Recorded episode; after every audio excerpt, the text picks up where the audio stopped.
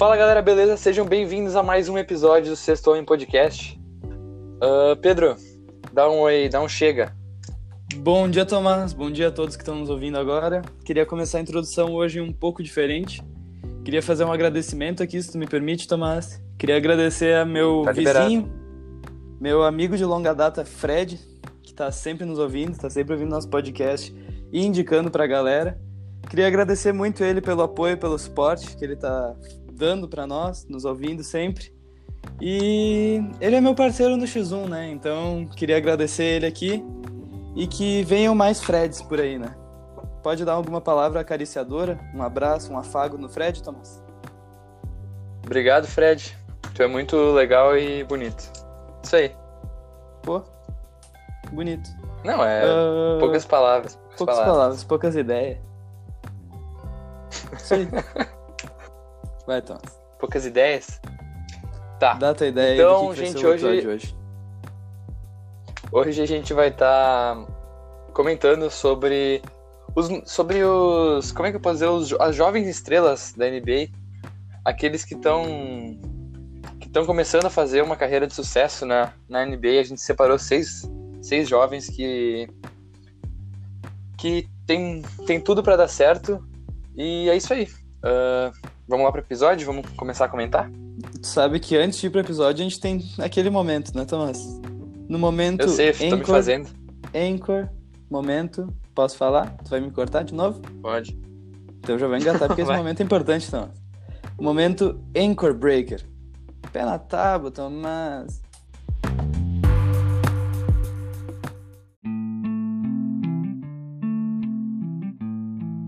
Hoje não teve notícias porque senão esse podcast ia ficar datado. ah, porque a gente tá gravando ah, antecipadamente e tal. E como vocês. Eu já expliquei no início, eu vou dar uma explicada melhor agora. A gente selecionou seis jovens promissores ah, que vão se tornar superestrelas da NBA, que a gente acha que vão se tornar. Vocês vão perceber que nesse episódio a gente deixou de fora tanto o Luca Doncic quanto o Yamoran. O Luca Doncic porque a gente deixou de fora porque no episódio do- da corrida para MVP a gente já falou bastante sobre os stats dele, a gente falou bem detalhadamente e tal, e a gente não queria repetir nesse episódio isso. E o Yamorã, eu acho que a gente deixou de fora primeiro porque a gente a gente acha que ele vai ser o Rookie of the Year e como ele vai ser o Rookie of the Year, provavelmente ele vai ter uma carreira promissora, a gente acha que tudo bem que isso não acontece sempre, mas a gente acha que pro, pro caso do Yamoré, a carreira dele vai ser promissora, de fato. E é isso aí. Pedro, tu quer começar puxando aí? Ah, qual que é a tua primeira, Olha, teu primeiro jovem? antes de falar do meu primeiro jovem, Tomás, eu queria ressaltar a tua desenvoltura, a tua retórica nesse, nessa introdução, foi muito bonito. E sim, eu quero começar falando do Ben Simmons, sem clubismo nenhum, pode ser? Sem clubismo, pode ser, tudo bem. Ok, então Ben Simmons, 23 anos, australiano, armador. Armador diferente, né, Tomás? Com 2,08 metros, e oito, ele é um dos, desta- dos destaques da sua posição para sua idade, eu acho. Foi Pô. draftado em 2016, se machucou e só fez sua temporada de rookie no 17 e 18, que foi o Rookie of the Year. Na temporada de rookie, ele fez 16 pontos por jogo, 8 rebotes e 8 assistências, com incríveis 0% de, da linha de 3 pontos Caralho. e 55% de field goal. O que, que achou? Não, o cara O manda cara é muito no três matador ou não é? Mata muita bola. O cara é matador. Com seus 0% de 3 pontos, teve também duas roubadas de bola e um toco, perdendo apenas um jogo essa temporada. Olha, eu acho que dessa temporada foi ali que eu comecei a torcer pro Philadelphia 76ers. Eu lembro que ele tava destruindo. Eu nunca tinha visto um armador tão alto, então eu achei muito massa. E o jogo de dupla dele com o Joel Embiid. E aquele time tava bem encaixadinho, tinha o Robert, o Robert Covington, o Dario Saric, não sei se tu lembra desse time. Uhum, lembro sim. Foi agora? Oi? Os resquícios do processo. Sim. Tava bem bom esse time. E eles acabaram indo para os playoffs. Se eu não me engano, caíram nas quartas de final contra o Boston. Mas ele nos playoffs fez 16 pontos por jogo, 9 rebotes, 8 assistências e 50% de field goal. O que eu acho que é um absurdo para um rookie na, nos playoffs. Depois eu vou falar de outro rookie, não vou. Não, de outro rookie não. Depois eu vou falar de outro jogador que na sua temporada de rookie fez uma uns playoffs espetaculares. A galera já deve pensar mais ou menos quem que é, mas eu não vou dar o spoiler aqui. E acho que foi isso da temporada de Rook. Tem alguma coisa acrescentada da temporada de Rook? Eu posso acrescentar sobre a off-season dele na temporada entre de Rook e de Sophomore? Pode. Tu lembra que tinha que ele que falavam que ele tava treinando com o LeBron e tal? Sim. E é só isso mesmo, queria dizer que ele treinava, treinou com o LeBron. e tem outra coisa, Sim. que toda todas as off-seasons que ele passou, que não foram muitas, foram o quê? Foram duas? Foram duas off-seasons. Dizem que ele tá treinando o chute de três dele eu não vejo porcaria nenhuma. Esse ano ele meteu uma bola de três. uma bola de três, confirmando uma bola de três, mas quero só ser o defensor do Ben Simmons aqui, Tomás. Ele tem medo de chutar. Porque se ele chutasse, eu já vi treino dele, ele metendo um monte de bola. Ele errando também, mas ele metendo um monte de bola. Se ele chutasse, teria uns 25%. Ele tinha que ser que nem o Yannis, na minha opinião. O Yannis não tem medo de chutar, ele dá todas o. Ah, é, sai airball, sai de tudo no Yannis, mas ele chuta. O Ben Simmons tinha que ser assim. O Ben Simmons, eu só queria falar também quisesse, que. Ele podia, ele podia. Como tá, ele podia. Óbvio é, que ele podia. Chutar. Eu Sim, acho que o Philadelphia não tem ninguém que chuta direito. Ia ser, ele ia ser um superstar nato. Pô, ele já tá com 23 anos, uma bola de 3 aí, Tomás. Já tá na hora, né? Pô, Tomás. Já tá na hora. Mas que nem tu falou da temporada de sophomore, deixa eu puxar os stats dele aqui na temporada de sophomore. Ele fez 17 pontos por jogo, 9 rebotes e 8 assistências. Praticamente um triplo-duplo, quase um triplo-duplo, com 57% de field goal e seu 0% na bola de 3 pontos, né? Eu acho que isso... Regularidade, né? Se manteve. Regularidade. Não, mas assim, uh, que nem tu falou agora, o Ben Simmons acho que dos jogadores do Philadelphia é o mais regular. Porque o Embiid não dá para dizer isso. O Ben Simmons pelo menos mantém o, o jogo dele. O core, tem né? jogos que variam muito a pontuação. É, ele não, ele não tem uma pontuação muito grande, mas é um jogador que se mantém ali com seus 17 pontos por jogo, 16. Eu acho que nesse time do Philadelphia, ah, não vou afirmar isso, mas eu acho que ele é um pouco mais importante que o Embiid tendo em vista a regularidade dele. Eu não acho. Será que afirmei muito feio? Não, eu, eu acho que vale mais da opinião. Isso vai mais de opinião mesmo, porque eu acho que os dois são. Sim. São importantes igual. Mas para mim o Embiid ainda é mais importante, apesar da irregularidade dele. Certo. Porque quando o Embiid quer jogar. Um pouco de clubismo, porque. Quando o Embiid quer jogar. Quando o Embiid quer chutar. Bah. E aí? Saiam da frente, né? Uhum. Na... E nos playoffs da segunda temporada, ele jogou bem mal, isso a gente tem que falar que ele jogou bem mal. Ele pipocou, fez 14 pontos por jogo, 7 rebotes e 6 assistências. Não chutou nenhuma bola, pelo incrível que pareça, de 3 pontos nos playoffs. Caraca. E teve 63% de field goal. Não, vê se pode, não chutou nenhuma bola nos playoffs. E. Olha, dessa segunda temporada dele, acho que só tem que ressaltar que teve uma crescente nos stats, não muito, mas teve uma crescente. E eu acho que ele foi se tornando um jogador de destaque na liga nessa segunda temporada dele. E agora na terceira ele já tá como para mim top 10 de armadores, dá para se dizer assim, Thomas? Sim. Dá para arriscar um top top 10 de armadores. Dá né? para arriscar até um top top 7, 8, 7, 6. 7. Pode 7, ser 7, 7, pode ser 7. Top 7 porque tem muito armador bom ainda na frente dele, mas da, de todas as temporadas a partir da segunda, então no caso a segunda e a terceira ele foi ao Star, as duas foi pro time do LeBron James, e nessa terceira temporada ele tem botado 17 pontos por jogo, 8 rebotes, 8 assistências, 59% de field goal, duas roubadas de bola, e agora se preparem. Nos stats dele diz que ele tá com 33% de 3 pontos. Ó. Oh. Tomás, Ben Simmons com 33% de 3 pontos, chutando uma bola. Não, chutando três bolas e acertando uma. O que, que achou? Já é o começo, né? Tá, devia estar tá tentando um pouquinho mais, né? Mas já é um começo, Na já é um começo. Sim. Na pré-temporada, quando jogaram com um time da China, se eu não me engano, ele meteu uma bola, daí todo mundo pensou, pô, essa temporada vai ser a temporada do Ben Simmons. Chutador nato. Daí chegou no início da temporada, meteu outra bolinha, a galera falou, pô, olha isso aí. Depois chutou mais duas, errou e parou aí. Então, Eu acho que temporada que vem ele vem com bola de três, Thomas. Foi contra Ah, o Knicks, antes né? de tu falar do... A bola de três dele. Foi contra o Knicks. Foi, né? Sim. Ah, A torcida... Eu lembro que a torcida Ficou louco. fez um show quando ele meteu a bola de três. Então, antes de tu falar do teu jovem, eu só queria comentar uma sequência que ele teve de 10 jogos, que foi quando o Embiid quebrou a mão. Ou não, ele o que, que ele fez? Ele Quebrou o dedo. deu um tendão na Ele mão. quebrou aquele dedo, tava tudo torto, Não, não, acho-? Sim, é isso. Foi contra o Oklahoma, numa dividida de rebote com o Steven Adams. E daí o Ben Simmons acabou pegando a responsabilidade numa sequência de 10 jogos, botando 22 pontos por jogo, 9 rebotes e 7 assistências, ganhando vários desses jogos, com destaque a, duas, a dois jogos, um contra o Lakers, que eles ganharam, com o Ben Simmons botando 28 pontos, 10 rebotes e 8 assistências, e num jogo contra o Brooklyn Nets, que ele anotou um triplo-duplo com o seu career high. Career high. Isso. Porra.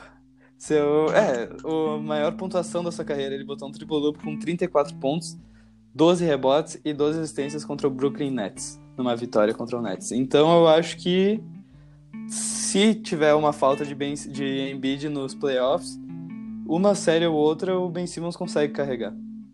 É, eu, eu acho que, que o Ben Simmons é um cara que, eu acho que de todos que a gente vai falar, eu acho que ele é o mais perto de, de, já, de já se tornar um, um superstar mesmo. Tipo, eu acho que ele, ele tanto ele quanto o, o Tatum, eu acho que eles são os mais próximos de se tornar, se tornar um superstar, que eles já estão mais experientes na liga e tal. O Donovan Mitchell também. Então é isso. Certo. Bom, eu acho que era isso que eu tinha pra falar do Ben Simmons, Thomas. Ah, tá. Então posso passar pro meu? Pode. como eu acabei de falar, o meu. O meu. Meu jovem. Pode, pode, pode dizer que é o meu, meu jovem. Nosso jovem, Thomas. Hum. A gente ainda tem uma parceria aqui. O nosso jovem. O nosso segundo jovem. Também tá no seu terceiro ano de NBA.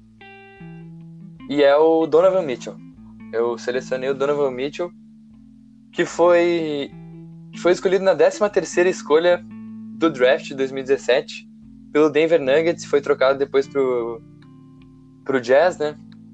Ahn, por quem que foi a troca mesmo, tu lembra?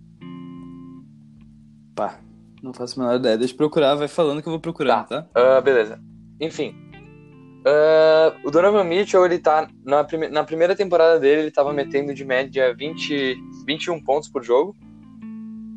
Ah, e 33 minutos. Todos os minutos da. Ele, ele fez 33 minutos de média em todas as temporadas dele. ah, inclusive nessa. E só foi. E tu percebe que, se tu for vendo, ele só melhorou os stats dele em quase, quase todos os.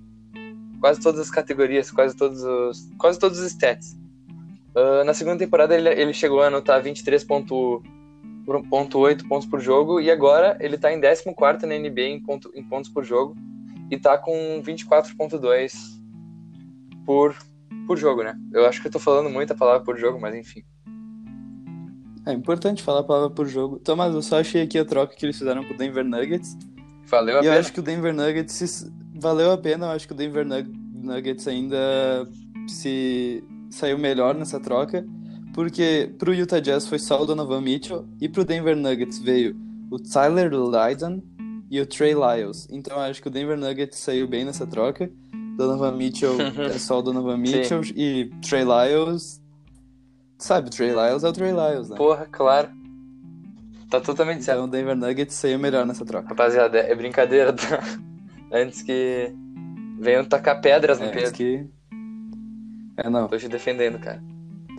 Eu ia fazer uma, uma citação à Bíblia, mas eu acho que seria demais aqui. Eu Então já sabia. pode de Eu te juro que eu aí. pensei a mesma coisa. É, então continua aí, que senão eu vou soltar um bagulho da Bíblia aqui. Vai lá, então. Tá. Ah, uma, uma coisa que eu quero acrescentar dele, que ele teve uma... Os playoffs dele de 2018. ah, o de 2019 foi até... Foi bem apagado, assim, eu... Não teve jogos muito... Não teve jogos muito... Como é que eu posso dizer? Impressionantes. Teve só um jogo daqueles contra... Que o Utah Jazz foi eliminado logo na primeira... Na primeira... Na primeira fase. Rodada? É, na primeira rodada. Teve só um jogo que ele meteu 34 pontos, mas, tipo, de resto, ele foi. Ele jogou mal nos outros. Mas, Foi contra o Houston, né? Foi. Foi contra o Houston, só pra confirmar. foi. Tá bom. Mas, nos playoffs de 2018, ah, na primeira rodada contra o Oklahoma, ele teve jogos, assim, realmente... Tipo, ele teve uma... A sequência de jogos foi muito boa. Ele acho que não carregou o time, mas pelo menos levou o time pass- Ajudou a levar o time. Ah, olha, deixa eu falar a pontuação dele. 27 pontos no primeiro jogo, que o Utah Jazz perdeu. Aí depois, ah, 28 pontos, que, e daí o Utah Jazz ganhou do Oklahoma. 22 pontos, eles ganharam de novo. 33 pontos pra ele. E ganharam de novo. Aí ele meteu um jogo com 23 e perderam. E no último jogo da série eles, ele meteu 38 pontos. Só que daí depois de novo. Caralho, Daí depois. 38 pontos? 38 pontos. Aí, só que Ah, daí. Tomás, vou ter que te corrigir aqui então, posso te corrigir? Pode? Tu falou que ele ajudou a carregar o Jazz, eu acho que ele levou o Jazz nas costas nessa, nessa, nesse playoffs, tá louco? Tem que ver como. 38 pontos, eu não, sei, não lembrava desse jogo. Né? Foi, foi, foi jogão, foi jogão. Eu, eu se... Não, eu acho que ia falar. acho que ia falar uma mentira agora. Porque eu lembro de ter visto um jogo do, Então não fala. do Jazz e do Oklahoma, só que eu acho que não era. Não era dos playoffs. Enfim. O que, que eu ia te. Agora. O que, que eu penso que vai acontecer com o Donovan Mitchell? Pelo que eu tinha falado, ele é um cara que tá, que tá evoluindo, que, tá, que já tem grandes conquistas na NBA, tipo, pra. Conquistas pessoais, eu diria, tu entende o que eu quero dizer por conquistas pessoais, né? Certo, eu entendo. é um jogador que tá evoluindo de ano, ano após, após ano, assim, é um cara que tá crescendo. E é aquele tipo de cara que eu acho que daqui dois anos, assim, ele vai estar sendo o franchise. Ele, não que ele já não seja o franchise player do, do Utah Jazz, mas ele divide a posição com o Rudy Gobert. Só que eu acho que ele é um cara que pode carregar, sim, um time e é um cara que pode ser, sim, uma super estrela, como a gente tava falando. É, é isso, mais ou menos, que eu tinha pra falar dele. É... Certo. Queria falar também Posso que fazer uma pergunta, Tomás? pode até duas. Antes disso. É só uma, é só uma. Se Donovan Mitchell fosse um avião, qual avião ele seria? Cara, eu acho que tem que pensar assim, ó. Ele é um cara que já ganhou o concurso de enterradas. Ele é um cara que. É um cara que voa, né? Tu já viu as enterradas dele, tu já viu. Tu já viu aquele campeonato de enterradas aquele lá que ele meteu? Já viu aquela em jogo dele? Não lembro Sim. contra quem que foi, mas tem um GIF. Eu não sei, porra, Foi tipo- eu não sei se tu lembra. Mas é aquela signature dele lá. Posso. Diga. Eu sei, foi contra. Teve uma que, se vocês não sabem, provavelmente todo mundo já viu essa enterrada. Que foi nos playoffs contra o Houston Rockets. Que ele pegou uma rebodank dele mesmo. Ele foi dar um floater, a bola bateu no biquinho do aro.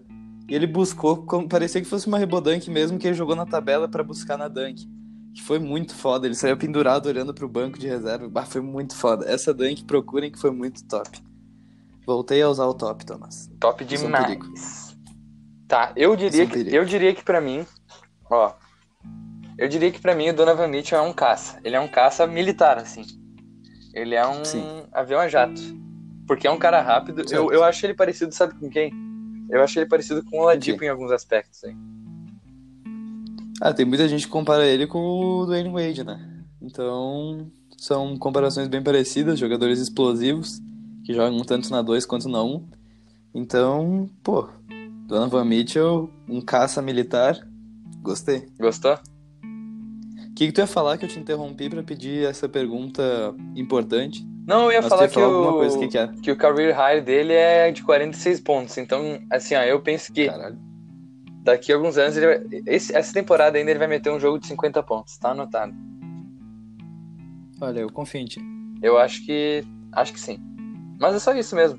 Eu- É, vai- vocês vão perceber. Ah, foi- Vocês vão perceber que eu só peguei caras que ficaram em segundo na corrida de Rookie of the Year. O Zion a gente não sabe, mas. Enfim, o Zion é, Vai ficar. acho que vai ficar em segundo. Eu espero- se tivesse mais jogos e a temporada Não. se, se completasse de verdade e ele continuasse com o que ele tá fazendo, que eu vou falar depois, eu acho que ele seria até Rookie of the Year, mas enfim. Mas saiu. um- Antes de falar do meu próximo jogador, saiu uma. Saiu meio que uma votação da ESPN por fora pra Rookie of the Year e o Zion não ganhou nenhum voto. Nenhum. Dos 50 ele não ganhou nenhum voto. Isso aí é Então- babosa, é fake news. Não, tá, mas eu acho que não, mas eu não vou discutir aqui. porque a gente tá num clima amigável, então não vou, não vou discutir contigo aqui. Mas vou sim falar de Jason Tatum, meu próximo jovem, que eu tentei fazer um mistério, mas tu acabou comentando e estragou todo o mistério. Pô, Mas desculpa. tudo bem. Eu tô num- Não, tudo bem, eu tô num clima amigável, Tomás. Posso falar de Jason Tatum? Pode? A capa do nosso último podcast, Jason Tatum, tem 22 anos. Foi draftado no mesmo draft de Donovan Mitchell. Terceiro na disputa de Rookie of the Year da temporada 17-18, com o Ben Simmons e o Donovan Mitchell na frente, que nem a gente falou agora há pouco. Mas os stats da Rookie Season dele não foram tão impressionantes. Ah, ele botou 14 pontos por jogo, 5 rebotes e 2 assistências, mas com 44% de 3 pontos e 54% de field goal, jogando praticamente todos os jogos da temporada. Ele perdeu dois jogos, mas não foi nada demais. Mas o que destacou ele, eu acho que foi mesmo na nos playoffs dessa temporada de rookie. Se liga nesses stats dos playoffs dele com 19 pontos, 4 rebotes, 3 assistências e 35% de 3 pontos. Isso foi a temporada de rookie dele nos playoffs, que ele levou o Boston Celtics até as finais de conferência. Sangue frio. Foi, foi pro jogo 7, a final, as finais de conferência contra o Cavs. E provavelmente muita gente lembra dessas finais de uma enterrada que ele deu na cabeça do LeBron James e saiu peitando o LeBron James, vê se pode, Tomás. Ele saiu peitando o LeBron James. E depois o LeBron James. Ele pode. Não, ele não pode, Tomás. Ninguém pode peitar o LeBron James. Ninguém pode. O Ezon já pode. O Ezon Tá, já pode peitar tá. ele. Só o Ezonha, só ele. Mas nas finais de conferência ele fez 18 pontos por jogo, 4 rebotes e 2 assistências. E no jogo 7 ele botou 25 pontos e 7 rebotes para sacramentar o jogo 7, mas eles perderam, mas teve aquela enterrada fascinante. Desculpa, Tomás, ele botou 24 pontos no, no jogo 7, não 25. Ah, lembrando que ele foi a terceira escolha no draft de 2017. É 2017, né? E Sim. Ele jogou em Duke. E é muito importante lembrar que Philadelphia 76ers draftou Markel Fultz na primeira escolha desse draft e deixou passar, e Mandaram deixou mal. passar tanto Donovan Mitchell quanto o Jason Tatum, que seria, imagina o Jason Tatum jogando do lado não contra. Pô, é um absurdo, né? Ah, posso falar da segunda temporada? Tem alguma coisa pra falar da rookie season dele? Não, não tem muita coisa não. Muito bem, então, segunda temporada foi bem decepcionante, dá pra se dizer assim. Ah, porque todo mundo esperava um salto gigantesco. Tem algum adjetivo melhor que gigantesco, Tomás? Ahn, Não, enorme? Não, enorme não. Enorme nem chega Não, né? perto de gigantesco. Monumental. Monumental, pode ser. Todo mundo esperava um salto monumental. Trazendo aqui uma referência de Grêmio, como sempre. Mas ele acabou botando apenas 16 pontos por jogo, 6 rebotes e 2 assistências. Aumentou apenas um arremesso por jogo de 3. Então continuou com. diminuiu bastante a média dele, com 37% de 3 pontos. E nos playoffs ele caiu bastante. Ele acabou caindo também nas semifinais para o Milwaukee Bucks. Ele botou só, 17, eh, só botou 15 pontos, 7 rebotes e 2 assistências, jogando de maneira pífia, Tomás, pode-se dizer assim? Pífia? Pífia. É, pífia, mas não porque ele foi muito mal, mas sim porque esperavam muito dele e ele não, não entregou o que esperavam. Mas aí é que tá o corte nobre da carne, Tomás. A terceira temporada e atual temporada de Jason Tatum. Ele vem metendo 24 pontos por jogo, 7 rebotes, 3 assistências, 40% de 3 pontos, 45% de field goal e jogou 50, e 59 jogos. Eu não sei quantos jogos o Boston jogou, não sei quantos jogos ele perdeu, mas acho que não foi muito, porque parou ali pelos 60 jogos por aí. E não sei se tu lembra também da sequência que ele meteu, que tava todo mundo falando. Uma sequência de médias de 32 pontos, 10 rebotes e 4 64 assistências. jogos. 64, muito obrigado, Tomás. E teve uma sequência pós-All-Star de, deixa eu contar aqui, 1, 2, 3, 4, de 5 jogos, em que ele meteu 32 pontos, 10 rebotes e 4 assistências, incluindo jogos contra o Portland, que ele fez 36 pontos e 4 rebotes, jogos contra o Jazz, que ele meteu 33 pontos e 11 rebotes, e jogos contra o Houston, que ele botou 32 pontos e 13 rebotes. Então eu acho que o Jason Tatum é uma máquina assassina, bailarina, que joga bem pra caralho. Bem pra caralho. Eu vou deixar tu falar agora que eu falei muito rápido, perdi um pouco o fôlego. Vai contigo, então. Uh, tá, o Jason Tatum, eu só quero. Posso, posso, eu vou dar um adendo só. Uh, para vocês procurarem na internet a tatuagem. Pensa assim, Jason Tatum, bad, tipo de mal, tatu. Tipo de tatuagem mesmo. Uh, cara, uma tatuagem, assim, eu não tenho nada contra ele ser religioso e tal. Mas é bem. Ah, é bem estranha a tatuagem dele que ele tem nas costas. Pesquisa aí, Pedro. Já, já, já chegou a ver? Sim, o que tá escrito? É God Will, um negócio assim. God's Will. Bah, só que, só que. Só que é muito estranho. Tá. É bizarro mesmo. Uh, Eu posso só falar o. eh, Eu não quero manter isso como uma. Como uma, uma assinatura do programa, mas eu só queria falar o avião que eu acho que o Jason Tatum é, Thomas. Tu acha que é importante isso ou não? pode, pode falar. Na minha opinião, ele é um jato presidencial, Thomas. Porque ele é um jato, já é um destaque, ele é um jato. Só que ele é presidencial, ele é elegante. E nas quadras, Jason Tatum é elegante. Não sei se tu pode confirmar pra mim, mas ele é elegante jogando. Ele dá aqueles giros, os crossovers, os arremessos. Então eu acho que ele é Os um feints. jogador. Ele é um jogador elegante. Então, pra mim, ele é um jato presidencial, mas eu não quero manter isso uma assinatura. Só quero comentar que pra mim ele é um jato presidencial. Se fosse um avião. Manda bala, Tomás. Eu vou ter que comparar os próximos com aviões também, porque eu já, já perdi a minha. Não, tudo bem, eu já perdi minha cota de avião também. Esse aí eu tinha pensado desde tenho. ontem. Ah, bom. Por isso que eu falei. O meu próximo é o Trey Young. Eu acho que bem conhecido por também ter ficado em segundo na, na votação para Rookie of the Year ano passado. Ahn, é um armador de 1,85m, levinho, miudinho, né? Como, diz, como dizem, né? Bem desmiudo. Foi escolhido na, na pick 5, foi escolhido pelo Dallas e depois foi trocado, né? Eu acho que todos já conhecem, já sabem o que que deu, né? Todo mundo conhece essa história. Ah, é, eu acho que os caras. Acho que tem um arrependimento por trás ali do. Da, da rapaziada ali do Atlanta, né? Mas não, sei, muito, mas não muito. Não, é, eu vou justificar o porquê desse não muito, né? Uh, Young é o quarto na NBA em pontos por jogo. Ele tem 29,6 pontos por jogo, né? Uh, e é o segundo em assistências, logo atrás de LeBron James, né? Com 9,3 assistências por jogo.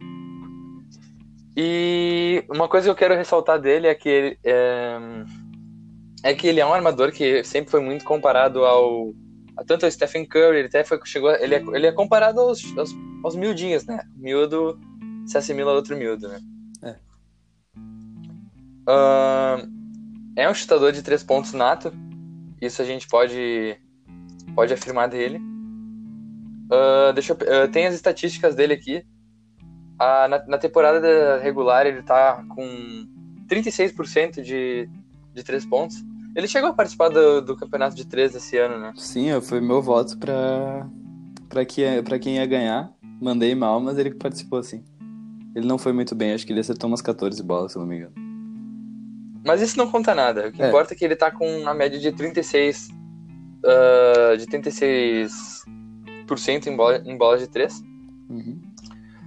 E agora falando sobre os stats dele na, na carreira, ah, a gente pode perceber que ele, ele sempre ele é um scorer nato, ele é um cara que, vai, que entra para fazer ponto, eu acho que isso a gente não tem muita discussão. Não. Ano passado, na temporada de rookie, ele meteu 19 pontos por jogo e 8 assists, e agora ele tá metendo 29,6 ah, pontos por jogo e 9,3 assists. Então é, é uma diferencinha legal, né? Caralho.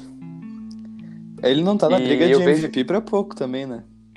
Tá só falando que É, por pouco, por causa pouco, da campanha. também não. É, tá. Mas se fosse por pontuação, porra, ele. Ele tá pra pelo É, menos fosse- pegar ah, ao NBA. Pelo menos ao NBA essa temporada ele tem que pegar com essa pontuação aí. É, isso talvez. Isso é discutível, discutível. Certo. Tá, mas MVP eu fui muito Ah. longe. É, acho que tu foi, deu um passo a mais, maior do que a perna. É, pode ser. Ah, o que eu queria dizer é que a gente percebe essa evolução dele também porque ele ganhou, ele ganhou mais espaço no time do Atlanta, porque agora, uh, inclusive o Collins lá, ele chegou a falar que o Trae Young ele é o líder do time, ele se tornou o líder do time do Atlanta em pouco tempo. E eu acho que essa, essa coisa de ser líder, eu acho que isso também é uma coisa que, que mostra que o cara tem potencial para ser um superstar, né? Porque a gente tem vários exemplos de, de líderes que são superstars, né? Certo. Eu dou o exemplo de, do Stephen Curry, do LeBron James, do, dos famosões, né? Os, é, os, os, os, O corte nobre, os boca como braba. falar. Os boca braba. Brabo. que mais, Thomas? E ele teve jogos de, 50, de, de mais de 50 pontos. Uh, aquele jogo, tu lembra aquele lá do, contra o Jimmy Butler? Que teve aquele trash talk lá, tipo, ah, porra, já ganhamos esse jogo, tá ligado? Sim. Daí... Sim. Eu tô vendo agora, Tomás, porque eu queria comentar desse lance, eu tô vendo agora. Tô, Quer comentar? Pode comentar. Bom, eu vou comentar primeiro a minha história vendo esse jogo. Foi uma merda, como todo jogo do Philadelphia 76ers que eu boto pra minha mãe assistir. Porra, eu tava vendo com a minha mãe de novo, velho. Eu juro por Deus que tava vendo com a minha mãe de novo essa porra. Eu acho que o problema. Eu acho que o. Tu vai falar que o problema é minha mãe, Tomás? Tu vai falar que o problema não, é minha mãe, não. Tomás? Eu falei, eu falei que era tua mãe. Não, tudo bem, tudo bem. Então... Mas eu lembro que eu cheguei em casa, tava dando esse jogo. Eu botei no início do quarto quarto, tava bem parelho o jogo.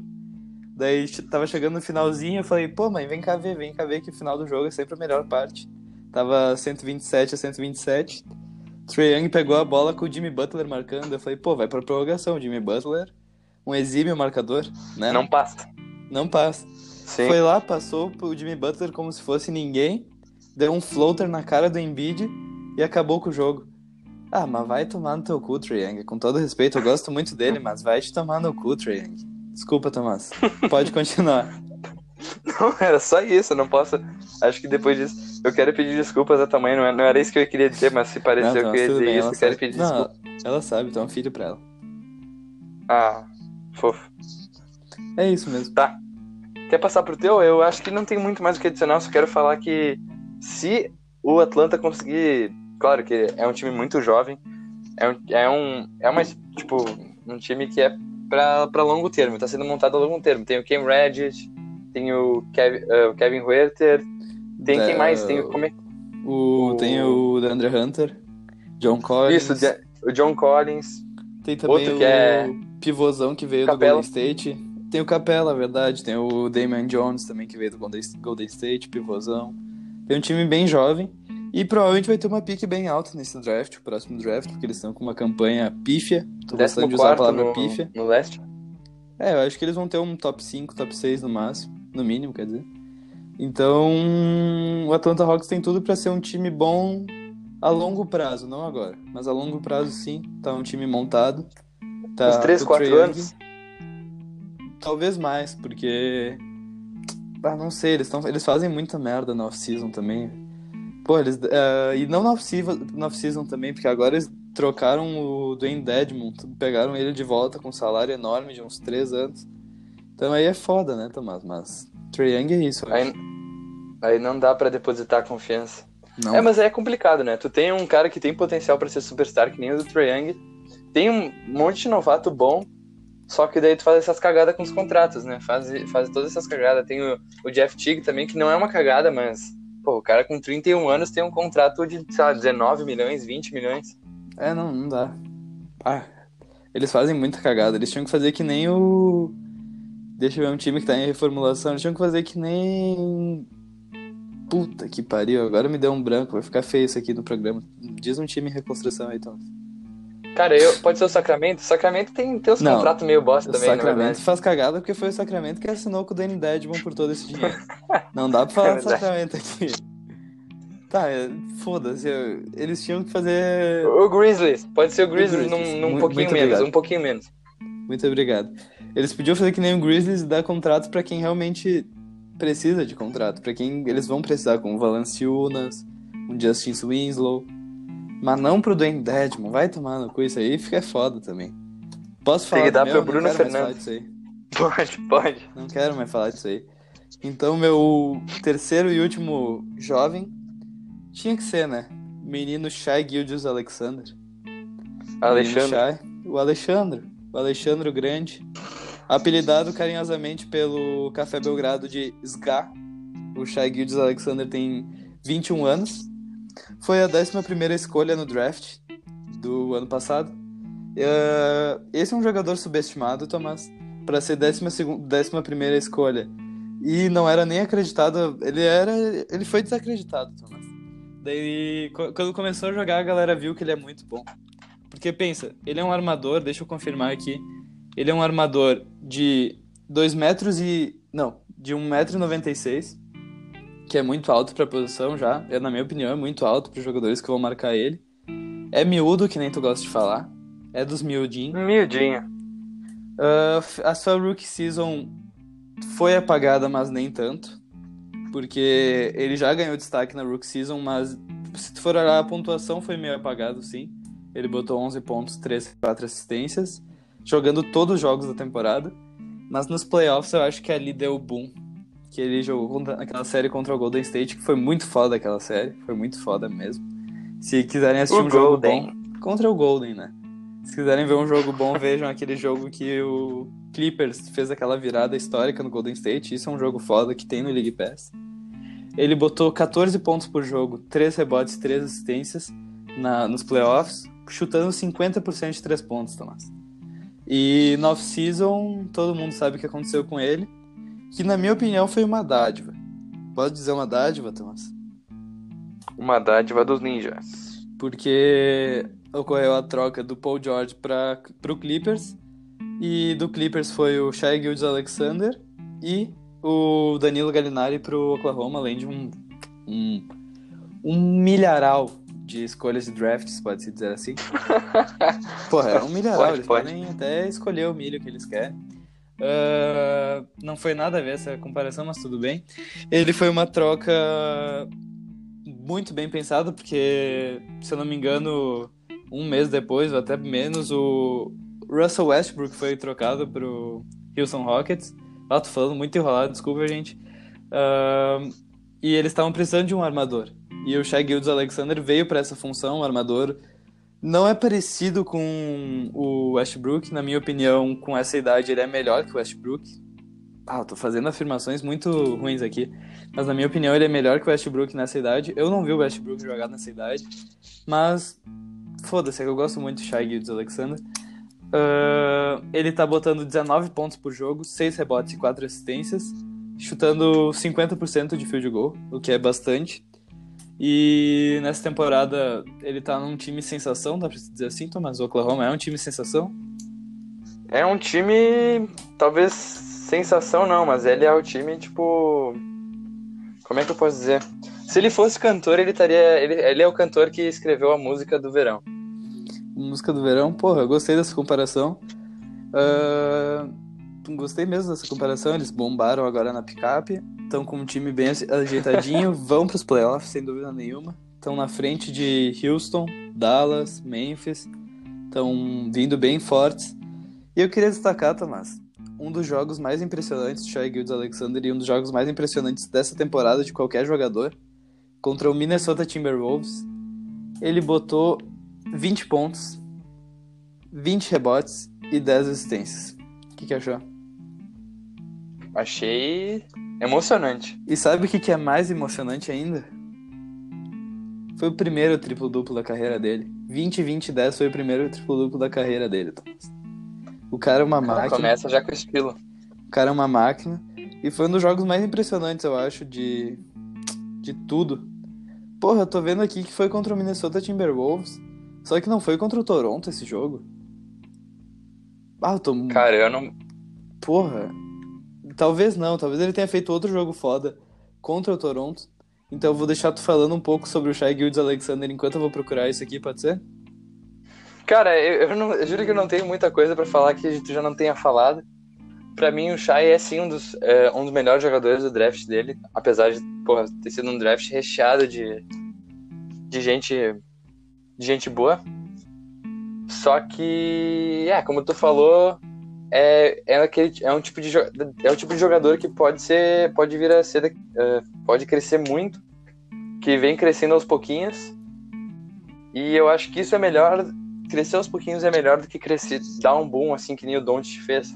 sem tirar o mérito do Doncic tal, mas eu acho que esse crescimento mais gradual é melhor do que simplesmente dar o boom, porque quando tu, quando tu explode, eu acho que daí para manter para manter isso no, no auge é bem complicado para tipo, ah, o Doncic se fizer uma temporada pior ano que vem, tipo, não que não seja boa, mas pior em números, eu acho que os caras vão dizer assim, pô, não é mais do que, não, é não é, mais aquele do que era, né? ou sei lá. E, é, é tipo, tipo, já foi o que tinha que dar, claro que dadas as devidas proporções, né? Mas uh, um tipo de jogador que nem o Shai que vai crescendo aos poucos, assim que nem ele tem crescido. Jogou a temporada regular da, de, de Rook, tá, jogou bem. Aí depois foi para aqueles playoffs e fez um, fez um, uma puta série contra o, contra o Golden. E aí depois começou essa temporada já jogando pra caramba. Aí Pô, imagina, dá um salto, um salto a mais nos playoffs. Daí depois, na próxima temporada regular, o cara já tá estabilizado. Joga bem de novo, daí pega um contrato bom. Eu acho que isso é melhor do que simplesmente explodir. Fez sentido. Fez sentido, né? Thomas, Espero dá pra dizer que o Shai Gildes Alexander é o Cebolinha do Oklahoma City Thunder? Everton Cebolinha? Uh, pode, pode ser. Essa comparação. Posso explicar por quê? Uh, Vou, vou bater nossa cota Grêmio aqui e falar um pouco do Mundial de 2017. Uh, Everton veio a temporada inteira vindo do banco, tendo atuações boas, mas vindo do banco, não sendo o franchise player que ele é hoje. E no Mundial contra o Pachuca, o Grêmio estava num jogo bem enrolado, se eu não me engano foi até para prorrogação, mas daí o Renato teve a ideia de botar o Everton no jogo. O que, que o Everton fez, Tomás? fez o que se equivale a um game winner, Thomas, na NBA. Ele foi lá, ele foi lá Mágica. pegou a bola, cortou pra direita, bateu no, na gaveta, naquele goleiro que era um anãozinho, não sei se tu lembra, o goleiro era muito pequeno do Pachuca, mas era um líder nato. Daí, a partir daquele gol contra o Pachuca, o Everton, no ano seguinte, foi estourando titular aos poucos e ganhou destaque e se tornou franchise player. E na minha opinião, o Shai Gildes Alexander foi mais ou menos assim. Fez uma temporada boa de rookie, nos playoffs estourou. Na segunda temporada já é o franchise player do Oklahoma. Não sei se é o franchise player do Oklahoma, porque tem o Chris Paul ali no meio, mas é um dos principais jogadores do Oklahoma. É, eu acho que ainda não, mas... Eu... Pode ser a segunda Isso. temporada do Everton, que ainda tinha o Luan lá, mas o Luan tava jogando mal. Então, pode-se dizer que, na minha opinião, Shai Gildes Alexander é o Everton Cebolinha do basquete. Pronto. Pode ser, eu acho bem certo. justo. É, eu acho bem justo, bem justo essa comparação mesmo. Posso passar pro meu, pro meu, pro meu último Quem aqui, sou eu meu rookie? Thomas? Não, tá. Co okay. Sou o co-host. Pode me impedir. Mas eu não vou te impedir direito. porque tu fala bonito. Tá. Tá. Então, o nosso último jovem selecionado é o Zion Williamson. Que todo mundo dizia que ia ser um bust, eu acho que não vai ser não um vai bust, ser um eu tô falando. Se você não sabe que é um bust, se tu não sabe que é o bust também, ouve nosso overtime glossário. A gente fala que é um bust, estava ouvindo hoje. Enfim. Uh, o Zion é um cara que é um, é um forward, ele, é, ele joga de PF na Sim. maioria das vezes, né? Porque ele é um cara grandão, só que ele não é tão alto, ele tem 1,98m e pesa seus 130 quilos. É, é pesadinho. Esse é não é. Esse, esse, aí não é. é... Um... Esse, esse tem buchinho. não é miúdo, hein? Esse aí não é miúdo. Não, nem um pouco. Olha o tamanho da é, bunda do Zion, o cara é grandão. Porra, a bunda do Zion é um negócio impressionante. Se vocês nunca viram, procurem aí. Zion's butt. Vai aparecer. Ele tem 19 anos, jogava em Duke, como vocês sabem, ele inclusive bateu o recorde de vertical, de salto vertical Sim. lá de Duke, sabe? É o maior salto. Pô, e o cara é pesadão, assim. Tem, eu tava até lendo uma. Não é uma notícia, mas ele é uma reportagem sobre o, sobre o Zion que os, a sua maior vantagem também é seu maior defe, defeito, né? Porque ele é um cara. Ele é um cara pesado, ele é um cara grandão que faz jogo de corpo e salta pra caramba porque ele é muito forte e isso pode prejudicar ele muito por esse, por esse peso e tal. Porque, cara, é um puto impacto no joelho. É... Inclusive, ele ficou fora da maior parte da temporada por é, causa não do é candidato, dele. Não é candidato para Rookie of the Year por causa dessa lesão aí, né?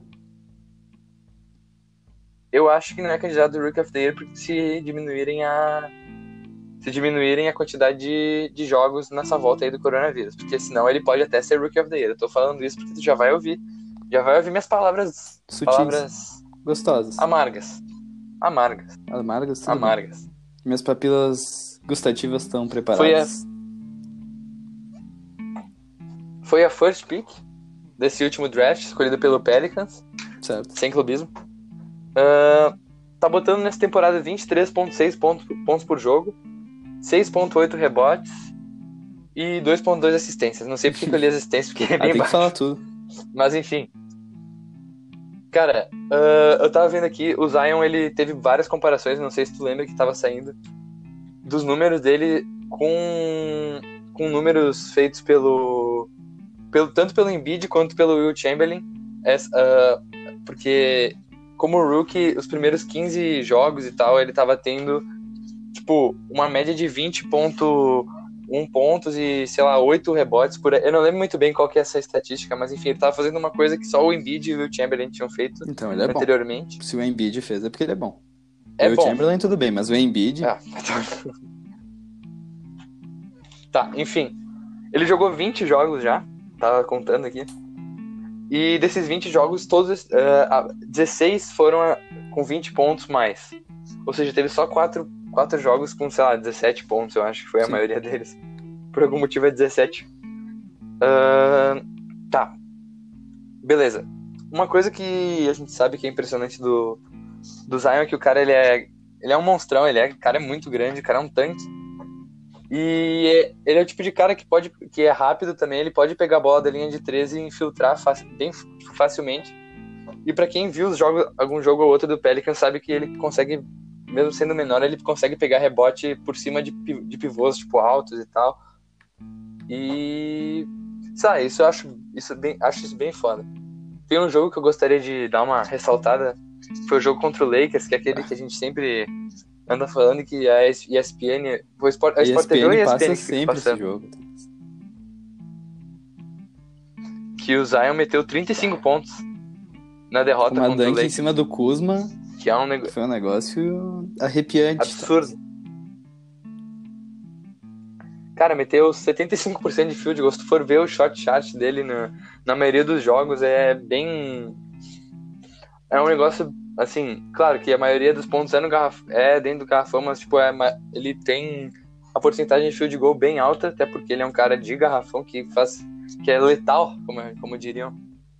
Ele é um cara que é letal dentro do, do paint, Isso. do garrafão mete uma, tem uma média de 58% de field goal, que, já, que é uma coisinha normal pra quem já é grandão, mas enfim.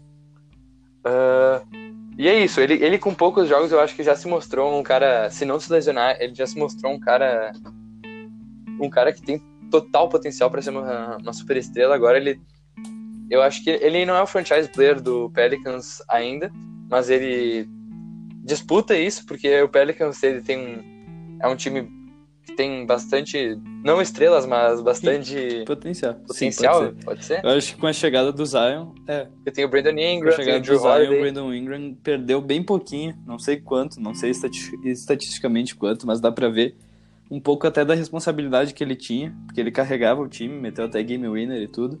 Só que eu acho que o Zion quando começou, quando o Zion estreou, a partir de até agora, ele pegou um pouco a responsabilidade. Tipo, todo mundo assiste o jogo do Pelicans não por causa do Brandon Ingram, tirando tu. Porque acho que todo mundo assiste pra ver o Zion, só o Zion. O resto, foda-se. Quando o Zion sai é sem graça. Sim, Porque a graça é ver o Zion em quadro. O cara é muito bom. Acho que quando rolou a estreia dele, bateu o recorde de audiências, vários bagulho desses.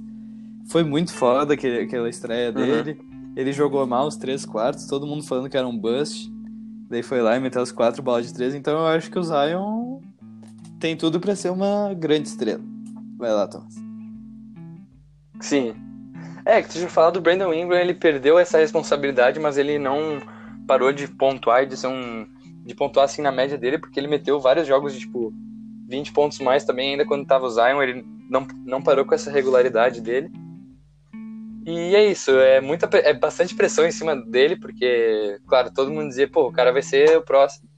ele não tinha muita comparação que se fazer, mas ser o próximo, tipo, jogador Sim. da década, essas eu coisas, posso sabe? fazer uma comparação que Mas, confesso que eu não vi em nenhum lugar, eu não tô falando que isso vai.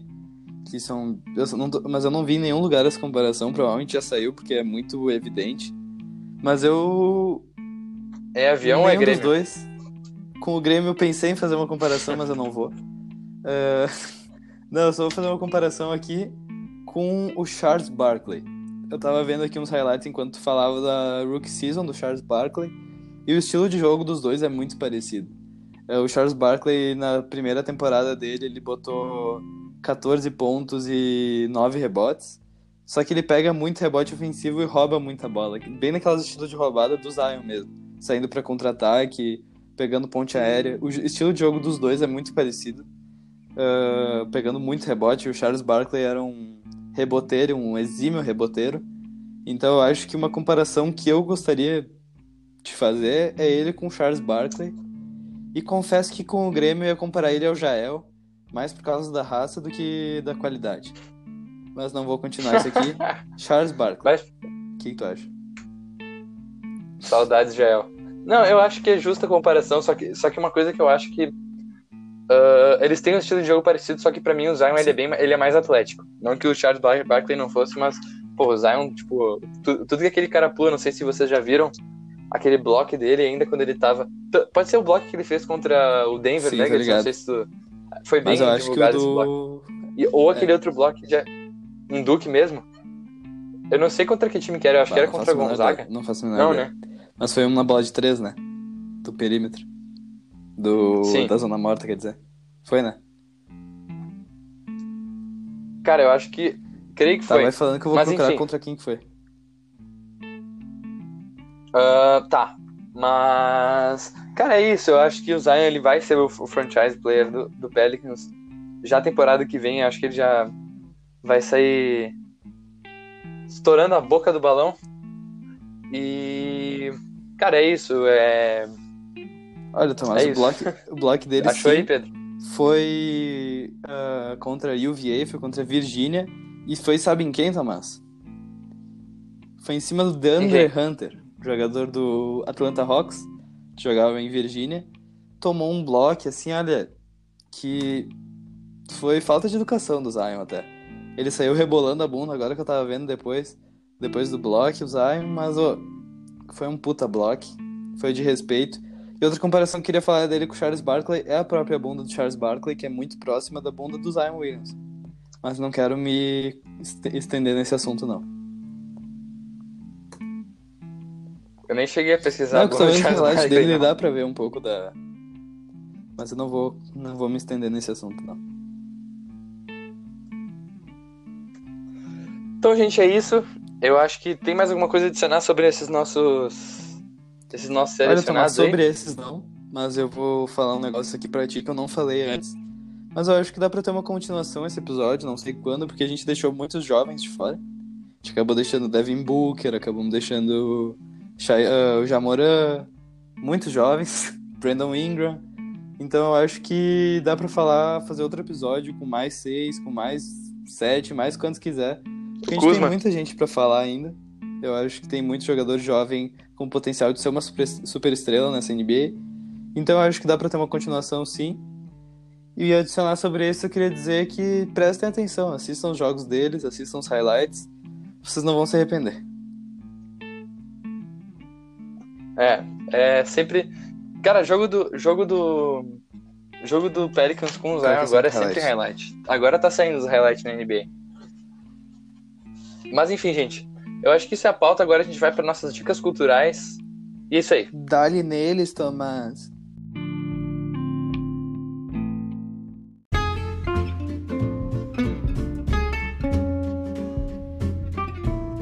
Vamos pro nosso bloco então de dicas culturais. Pedro, o que, que você tem para nos indicar aí? Pode ser música, pode ser filme, pode ser série. Tu já sabe como é que funciona. Eu sei muito bem como é que funciona, Tomás. Eu vou começar indicando um filme. Vou começar indicando um filme antigo, se eu não me engano, é de 95. Não, não é que eu não me engano, eu li agora, é de 95 mesmo. O nome do filme é Seven Os Sete Crimes Capitais. Como deu pra perceber, é um filme com Morgan Freeman e Brad Pitt. É um filme muito bom, é um suspense meio de mistérios. Muita gente já viu porque é muito famoso, mas tava falando com o Tomás e ele não viu antes. Então eu tenho que Nunca indicar. Seven é muito bom, é um suspense policial muito foda. Assistam Seven. Acho que é isso, Tomás, que eu tinha pra falar de Seven. Os Hum, sete crimes tá. capitais.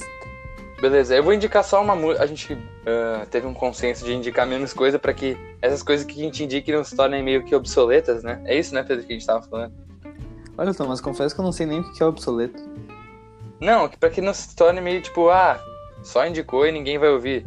Tipo, a gente indica Isso, menos verdade. coisas, daí a pessoa pode ouvir, entendeu? Certo. Então, gente, eu indico que vocês. Pra vocês pararem. Eu já indiquei o Anderson Peck aqui. Mas eu vou indicar um outro álbum dele, que é o Mal- Malibu. Que é um álbum de 2016. Eu acho que é o primeiro álbum dele. Não, é o segundo álbum dele, né? Isso. E. não, acho cara, que é o terceiro álbum dele. Tá, enfim. É um álbum que tem, sei lá, 16 músicas por aí. Tem músicas muito boas. Emma Wrong, é é, acho que é a melhor do, do álbum, assim, é uma das mais famosas. Celebrate também é bom. Mas enfim, cara, é um álbum que foi gravado num. Vocês vão perceber que tipo, é uma qualidade de produção muito boa. Só que foi gravado num Mac. Num Mac Mini da Apple. Cara, foda. Só isso mesmo. É, Tomás, eu te corrigi de uma maneira muito equivocada. É o segundo álbum, sim, dele, de 2016. Viu só? Ah, e é muito bom, concordo contigo, a música Celebrate. E Calm Down. Calm Down ainda acho que é a mais famosa, antes de Am I Wrong. Calm Down são músicas muito boas. Procurem shows dele no YouTube, que são muito bons mesmo de ver e de ouvir. É. Mais alguma coisa aí? Não, eu queria ouvir esse silêncio um pouco. Agora eu vou engatar a minha terceira indicação. Nossa, terceira indicação, minha segunda e última. Te respeitando, indicando menos coisa, porque a gente entrou realmente em um consenso. Eu vou indicar Mac DeMarco. Hipster pra caralho. Hipster E fama... Hipster e famoso, então é meio. Mas Mac DeMarco tem um álbum chamado Diesel Dog. Que esse, esse sim é o terceiro álbum dele. E é muito bom. Todas as músicas são boas. É, É bom, isso é é, bem. É pra relaxar. É meio um psicodélico com surf rock, pode dizer assim, Tomás. A, a guitarrinha de surf rock, não sei. Sim, é. A guitarrinha é, mas eu acho que é bem mais psicodelia, assim. É, mais psicodelia. Ah, Diesel Dog é o disco que eu indico, mas se puderem, escutem todos. É uma música muito boa pra ouvir descansando, chegar em casa, dar um play, ouvir nosso Tchau, tchau, podcast, tchau. depois botar essa musiquinha, curtir. Acho que essa é a minha indicação, Mac DeMarco. Isso aí, boa. Foi hipster Ah, demais? Foi um pouco, mas isso a gente não não se preocupa com isso, não. Tudo bem, obrigado. Ahn, tá. Eu acho que então a gente já pode se despedir. Galera, espero que vocês tenham gostado desse episódio. Ahn, espero que. Enfim, compartilhem esse episódio para quem, com quem vocês gostam, ah, com quem vocês não gostam também, com todo mundo. E é isso. Ah, o Sexto Homem Podcast está disponível tanto no Spotify, quanto no Deezer, quanto no, no próprio Anchor, no Apple Podcast, no Google Podcast. E é isso aí, galera. Muito obrigado por terem nos ouvido. Pedro, Olha, Tomás, eu queria me despedir aqui agradecendo novamente ao Fred, nosso amigo, nosso fã número um, dá pra se dizer assim? Não, não vou botar etiquetas assim, mas nosso fã, Fred, e que venham mais Freds por aí, né? Que nem eu disse no início, que venham mais Freds. E estamos sempre junto aí. Eu tô- a gente tá gostando bastante de gravar. E muito obrigado, gente. Muito obrigado. é isso aí, galera. Muito obrigado. Valeu. É nóis. Sim, vai ficar cobrando do cara. Não, não é nem que ele se machucou, ele usou Negão. droga. O negão usou droga. Ele usou droga? Não, mas ele usou asteroides, essas porra. Que... Asteroide. Aste- ele usou os esteroides do caralho.